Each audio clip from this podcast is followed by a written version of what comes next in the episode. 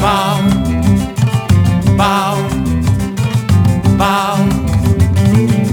Te traigo poesía, te traigo sabor, flor de caña dulce, jugo de limón.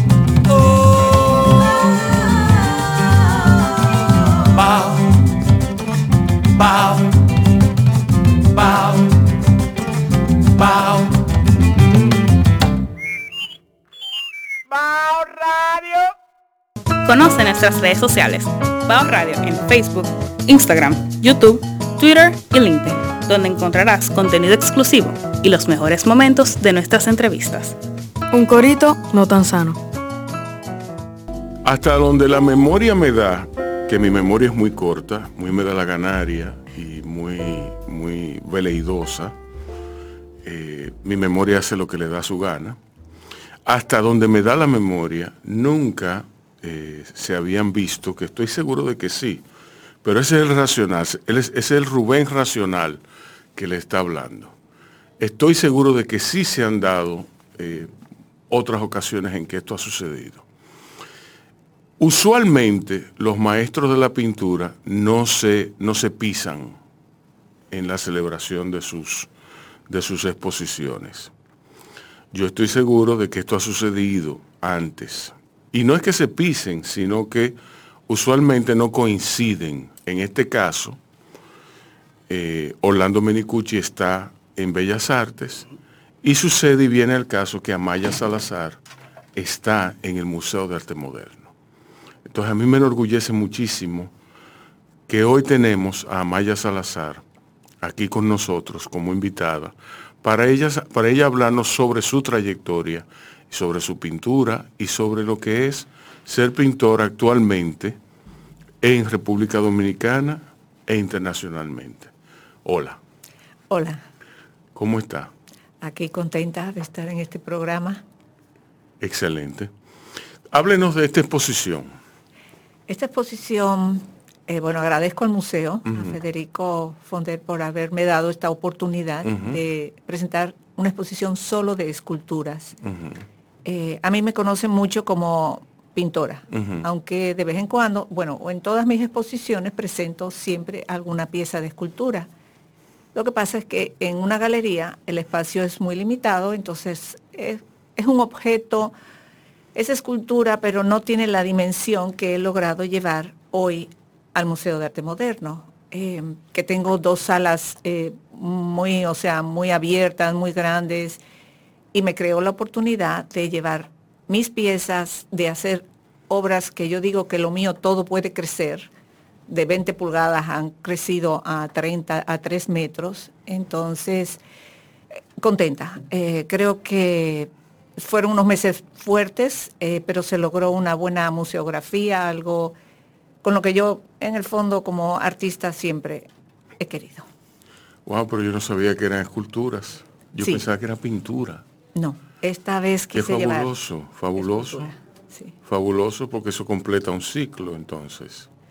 Sí, el- bueno, soy yo. Lo, llevo años igual trabajándolas a la par. Lo que pasa, como digo, la escultura es lenta en, en producirse, es más costosa y luego es más lenta en la venta también. O sea, Sí. todo es así, pero es algo que desde que empecé a trabajarla nunca la, la quise dejar. O sea, siempre me ha acompañado en las exposiciones.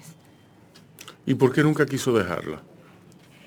Eh, mis primeras exposiciones fue solo pintura, pero no sé si fue como la cuarta o la quinta, de sentí que, que había algo más. O sea, Entonces, en realidad yo no había hecho escultura en ninguna academia y empecé a trabajarla, fui aquí a Bellas Artes, cogí unos cursos fuera. Entonces, eh, y decidí, al principio fue más lento, tenía que parar totalmente la pintura y empezar solo escultura. Ahora ya puedo mezclar las dos prácticas todo el tiempo. Hago pintura, escultura, todo junto. ¿Pero por qué ahora? ¿Usted no se ha puesto a pensar que quizá está más madura, que quizá la edad, quizá hay muchas, mucho, muchas cosas que confluyen ahí, Manejo mejor mi tiempo, tengo mucho más seguridad, por supuesto. menos que demostrar también. Lo hago para mí, Sí. en realidad. Yo primero trabajo, me tengo que quedar contenta yo. Entonces, si yo estoy contenta, Sí, tiene que lo puedo pasar. Sí, sí. sí, sí. Como todo, yo creo que uno tiene que gustarle lo que hace y entonces no hay tiempo, no hay el por qué, sino solamente hacer ese trabajo. ¿Qué material usa para las esculturas? Comencé con bronces, vaciados en bronce, que todo lo hago con un barro, un moldeo el barro. Entonces ahora moldeo el barro, pero en vez de llevarlo a bronce, lo, eh, se hace un molde y se hace en resina. La ventaja de la resina es ligera y luego se le puede dar color. Y me ha permitido entonces, eh, como es diferente, el bronce es rico él solo, no necesita más nada. Pero la resina, entonces puedo trabajar con hierros, entonces juego con colores, que es muy bonito. O sea, eh, tiene un plan más fresco, tal vez, más eh, nuevo, eh, pienso. Bueno, me gusta también. Y luego trabajo también, yo hago mucho dibujo. Entonces he logrado llevar mi dibujo lineal a hacer con estos métodos nuevos que se hacen cortes en láser, en planchas. Entonces mi dibujo lo, lo hacen digital en una computadora y luego lo meten en la máquina, como quien dice, lo lee y lo corta. Que también se, ple- se presta como para cuadros que se ponen luz atrás o se pueden poner eso mismo con relieves. O sea, hay un sinfín de, de, de caminos que en el arte hoy en día con los materiales Exacto. podemos hacer. Eh, eh, ¿Y la exposición tiene alguna algún tema en particular?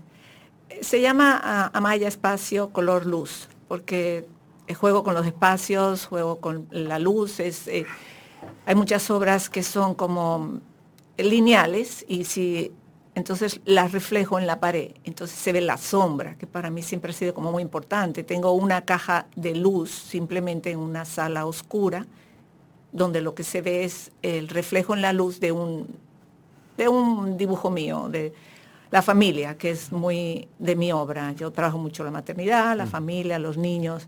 Entonces, esta caja, eh, con los huecos, la luz dentro, refleja la pared, se ve la imagen en grande. Me gusta ese juego de las sombras, de la luz. eh, a veces hay piezas que aparente están como en un punto y tienen un equilibrio, o sea, y es un equilibrio casi inexistente. Eh, disfruto lo que hago. Bueno, señores, vamos a una musiquita y regresamos en breve.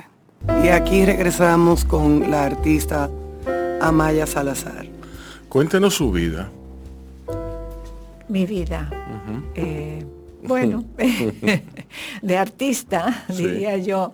eh, Usted nació aquí, obviamente. Sí, dominicana, sí. Y En Santo Domingo. en Santo Domingo, sí. Como yo digo, yo crecí con esta ciudad, en realidad. Yo viví Sí. en la Duarte de niña, luego pues ya por circunstancias uno salió un poquito más hacia eh, la Bolívar. He vivido pues toda mi vida en realidad. ¿En la Bolívar a dónde? Eh, frente a lo que es el Templo de los Mormones hoy. ok. Un poquito pasando ahí por la Salle. Sí, sí. Sí. Y nada, me siento muy bien ahí.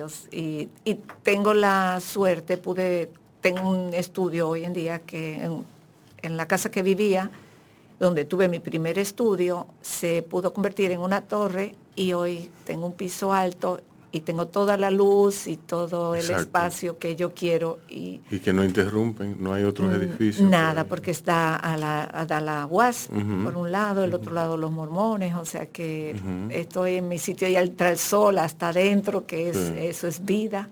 Sí. Y nada, lo disfruto, disfruto mi trabajo desde que empecé, que diría yo, eh, empecé por hobby, eh, el arte, Hasta que necesité, me fue gustando y consideré que las clases que tomaba no eran suficientes y decidí prepararme más. ¿Dónde se preparó más? Estuve en España un año, fue un año muy intenso, pero que ¿Qué creo que eso año? fue en el 80. Ujú.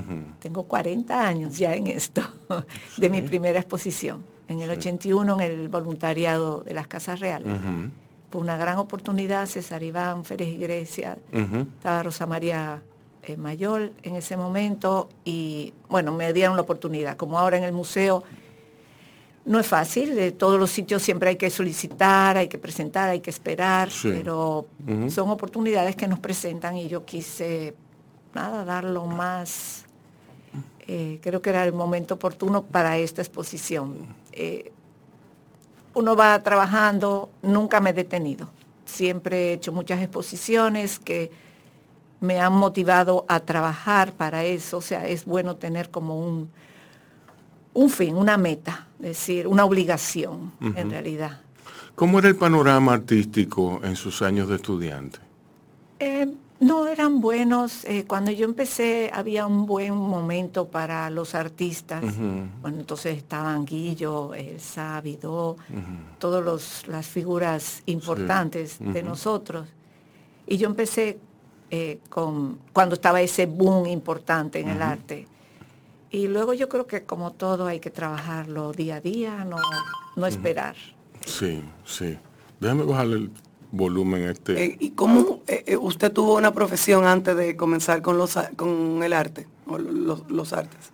Sí, yo hice, bueno, un secretariado en APEC que había entonces y sí llegué a trabajar en el Hotel Embajador y me gustaba mi trabajo, pero entonces viajaba mucho.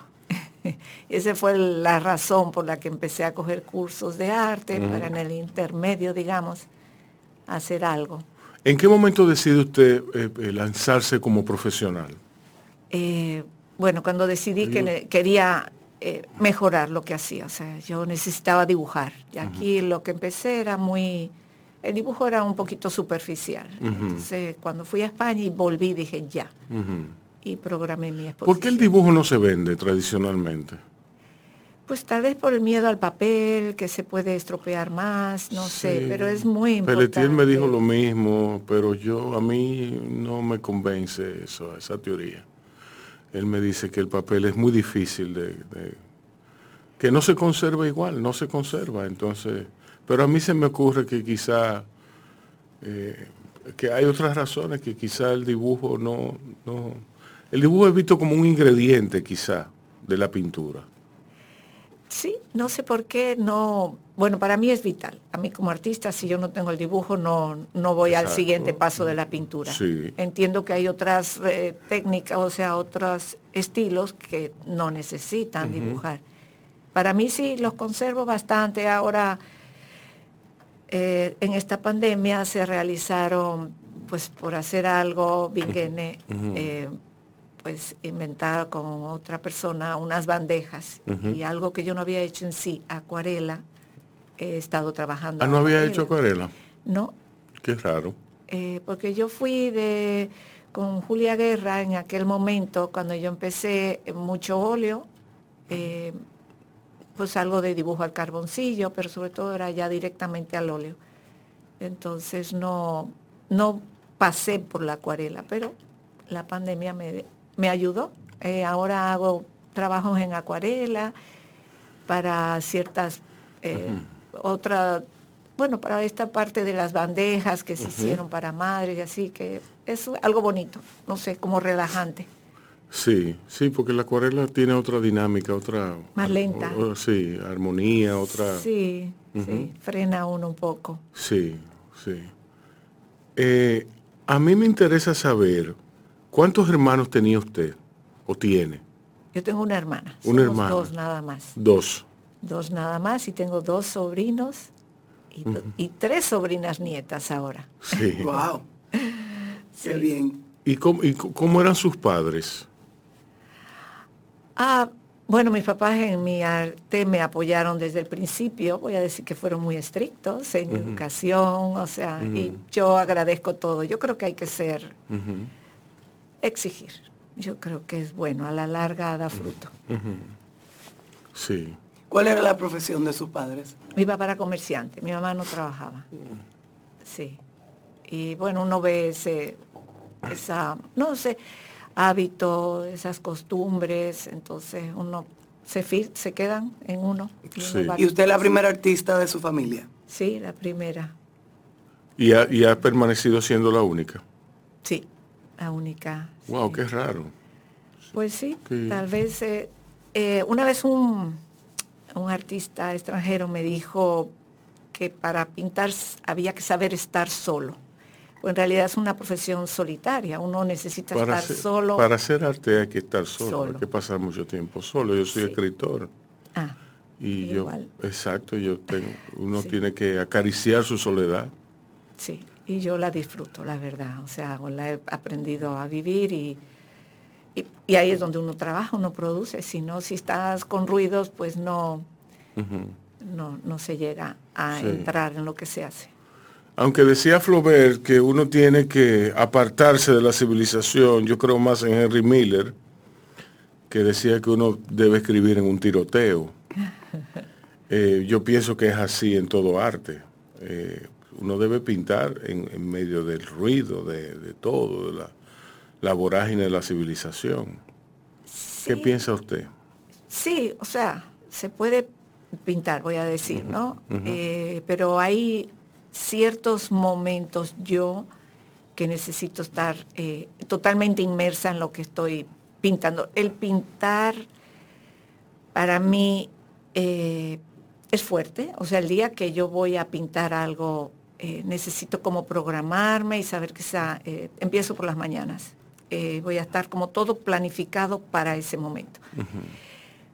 Hay días muy buenos que todo sale fácil, hay otros días que hay que claro. y, y creo que hay que, Que no estar como inmerso en la obra. En mi caso, o sea, porque es ¿Cuál es el método? Cu- ¿Cuál es, ¿Cómo es su día? ¿Cómo comienza su día? programado ya, generalmente ya antes o hasta en la semana, a veces eh, sé lo que voy a hacer, sí, voy a hacer Cuando estoy, que estoy un poquito desubicada, eh, el dibujo. El dibujo es, no es el final, es como el comienzo de algo. Y entonces es eh, la verdad que eh, es muy agradable, no crea presión. Y con una escultura. La escultura Es diferente, es supongo. diferente, sí.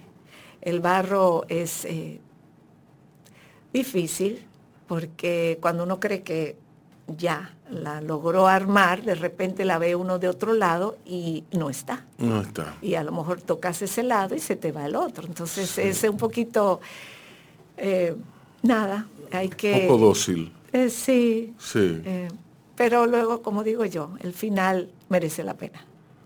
¿Qué material para usted es el más dócil, el más noble? Voluble. Eh, Para como en escultura, no el barro. El barro, no he tratado de hacerlo con masillas y así, no, no he podido manejarlo bien. El barro es, uf, es- se presta para mucho. Sí. ¿Y en pintura? Bueno, el dibujo es la base eh, y luego, nada, mentalizarse uno y empezar con las manchas. Yo soy de las personas que no trabajo sobre lienzo blanco, siempre le doy uno color, manchas, de colores, y eso me guía.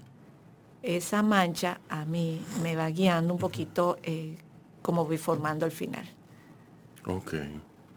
Bueno, Ah. pues vamos a una musiquita Sí. y regresamos en breve.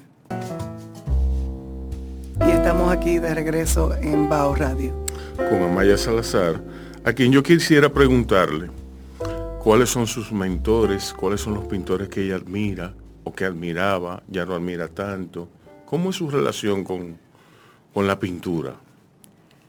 Bueno, cuando, a decir, cuando uno empieza, uno ve mucho, o sea, visita muchas galerías. eh, yo aprovechaba cuando viajaba, eh, ver todo lo que podía y había piezas, por ejemplo, Rembrandt me gustaba mucho por su luz, eh, Goya es increíble, o sea, había artistas ya de clásicos que eran muy buenos, pero entonces también había aquí de los que ya estaban cuando yo empecé. Y había muchos, este, y tuve la oportunidad y la suerte de poder tratar eh, pues, a Oviedo, Cándido Vidó, una bellísima persona y su arte increíble, Guillo, la misma Ada, Ujú. es, o sea, un- muchas figuras eh, que creo que son los que han, creo en el arte, creo que el arte es importante. eh, me gustaría como que la, la misma juventud y no que lo cultiven, pero por lo menos que lo, lo vean, que lo aprecien, porque a la larga es lo que, lo que queda en generaciones, lo que nos traza una historia como cultura, como, o sea que todos estos artistas hoy están y su obra va a hablar no hoy, sino más adelante. Exacto. Entonces, es importante. Hay, sin embargo, yo tengo un problemita, un problemita que, que no me deja, no, no tanto como que no me deja dormir. Eh, es como un, eh, una, un- una piedra en el zapato en mi camino por las artes. Eh, todo este arte moderno, todas estas cosas que se ven actualmente, que pasan como arte, porque en estos días estaba yo viendo que, que creo que fue en Berlín o en la en, que le pagaron 80 mil euros a un artista y él entregó un, un lienzo en blanco. Él, él decía que eso era arte. Yo, si yo hubiera sido el director de ese museo, le hubiera dado una carrera a ese señor. ¿Tú me entiendes? Lo meto preso. ¿Tú me entiendes? Es un bandido. Es un gran bandido. Entonces, el azulito, el azulito, como te dicen, el- por otro lado, está, está el azulito ese, el verdecito que tú tienes, que tú pintas tan bonito. ¿Entiendes? Eso, ¿cómo, cómo obedecer la tendencia del momento, cómo obedecer el, el consumismo, cómo obedecer sin sacrificar tu integridad como artista? La verdad que ahora... Es una pregunta muy complicada. Sí, es complicada, Sí. eh, pero hay la gente o los medios se hacen oír, esas personas son noticia, Sí, Eh, pero no creo, yo creo que el arte es trabajo, es, eh, es trayectoria, eh, no es hacer una obra, puede ser buenísimo, y pueden ser buenísimos artistas, pero si se quedan uno o dos o, o con un año o dos, como que no creo que tenga tanto...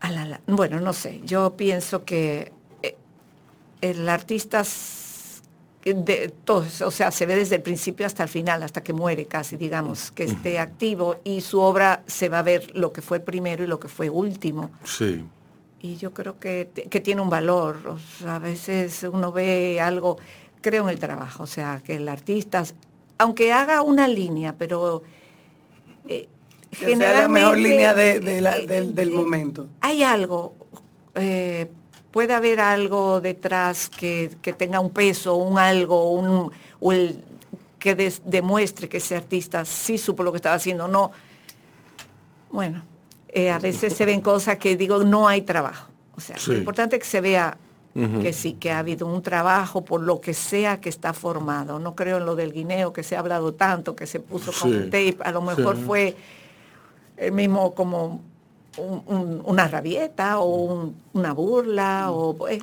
pero, Pero llegó que- lejos. pero de rabieta, artista, de rabieta, desde Marcel Duchamp estábamos viendo rabieta en el mundo del arte. También, es verdad. Sí, ¿Tú me entiendes? O sea, que, que una rabieta, una rabieta, una rabieta, ya pasó.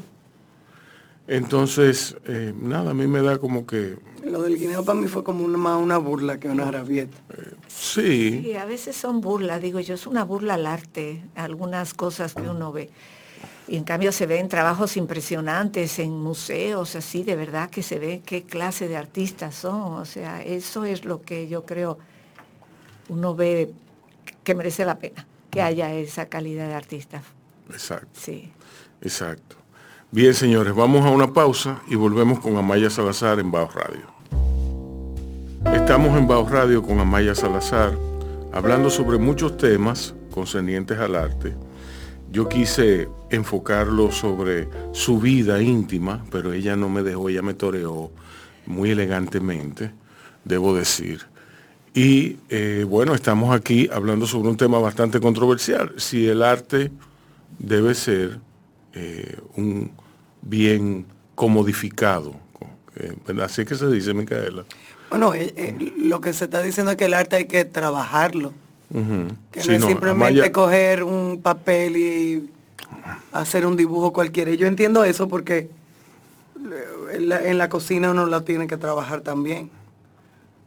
No es eh, coger tres ingredientes y tirarlo, aunque se puede hacer, pero hay Sí. platos que se trabajan.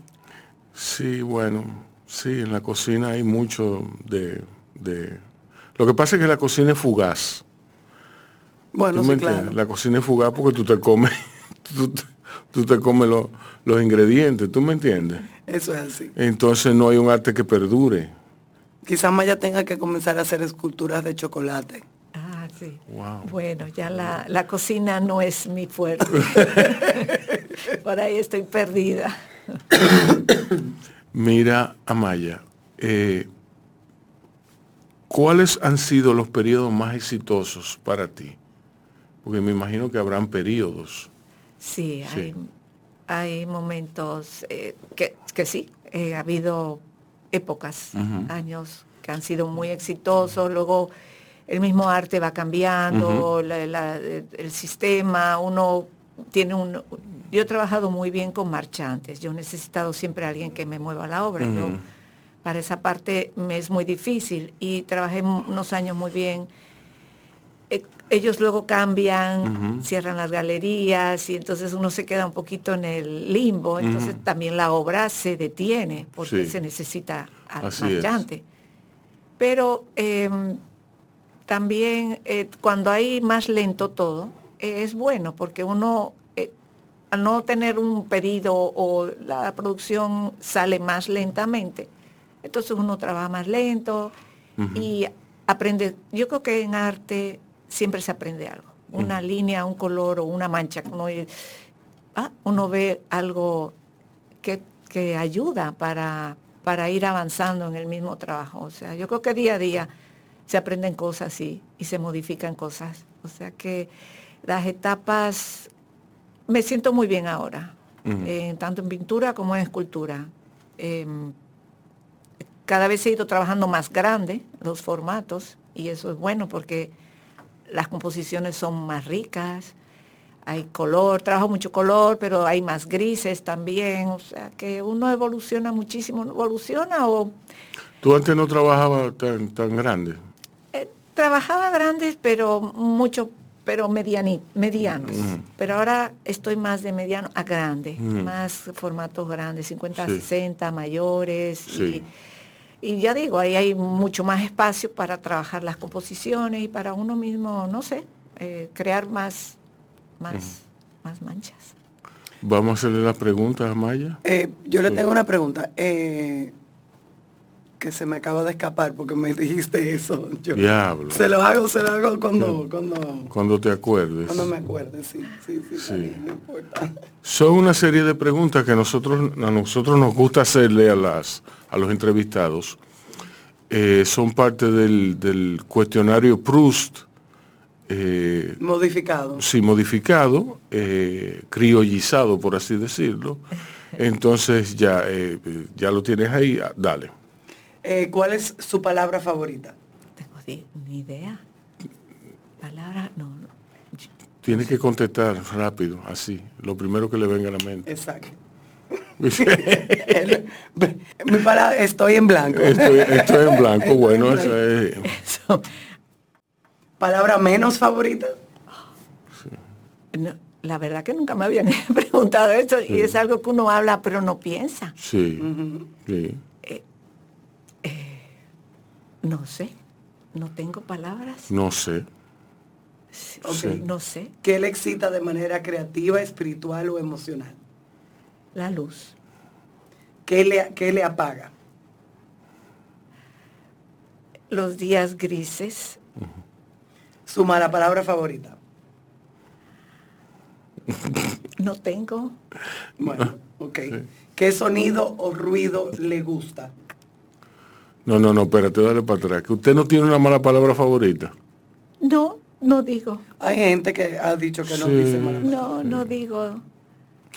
De Qué verdad, vaina. no. Qué cosa, Son sí. espíritus puros. Sí. No, yo, yo les digo eh, a mis sobrinas, por suerte, son chiquitas, o sea que, que hay tanto, en el vocabulario es tan amplio que, Sí. que no hay necesidad de decir malas palabras. Bueno, Ah, ya tuve. Bueno. Bueno. Eh, Sí, yo, no sí. sé. Sí, sí. Bueno, ¿qué sonido o ruido le gusta?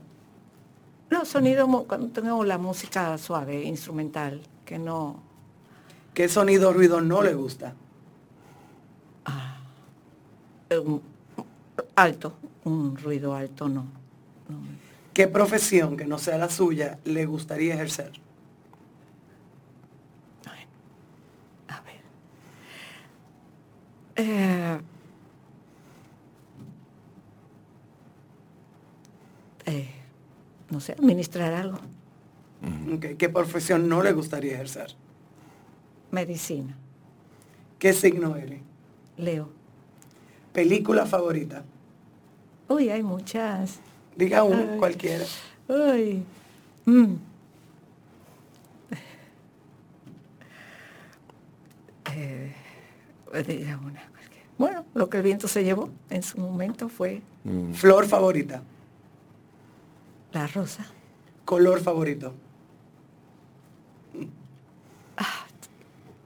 Blanco. Es, ese es difícil. Sí, para ella, sí. Sí. Yo sabía que yo tenía Sí, que decir el sí. blanco. Me gusta mucho el blanco. para Artista plástico. Es donde, visual. es donde comienza todo. Todo, exacto. Sí. Sí.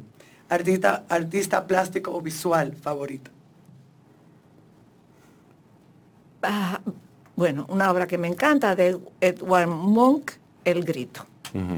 País o ciudad favorita. Santo Domingo. ¿Cuál es su plato favorito? Ah, ah bueno. Pasta.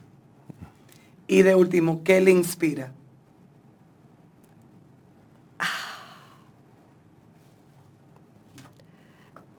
Eh, las imágenes, eh, las familias, la mujer.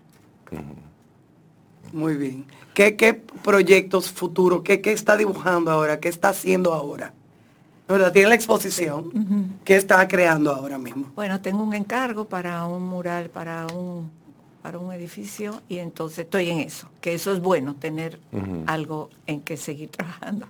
Pero no tiene, no está pensando en otra cosa, está eh, concentrada en eso. Concentrada en mi exposición en el Museo de Arte Moderno. Ok, perfecto. Sus redes sociales, eh, Para seguirla. para seguirla en la, en la internet, no. Eh, Armenteros es la que me lleva a todas las redes sociales eh, y yo sé que con ella estoy como viva. Yo personalmente no veo nada. Bueno, pues búsquenla. Amaya A ver si- Salazar tiene que andar por ahí en algún Claro que sí, claro que sí. Y vayan al Museo de Arte Moderno, que ella va a estar allí esperándoles con su obra para disfrutar de un buen arte. Para más contenido, suscríbete y dale me gusta a nuestras redes sociales en Bao de Facebook, Bao Radio de Instagram, LinkedIn y YouTube. Un corito no tan sano.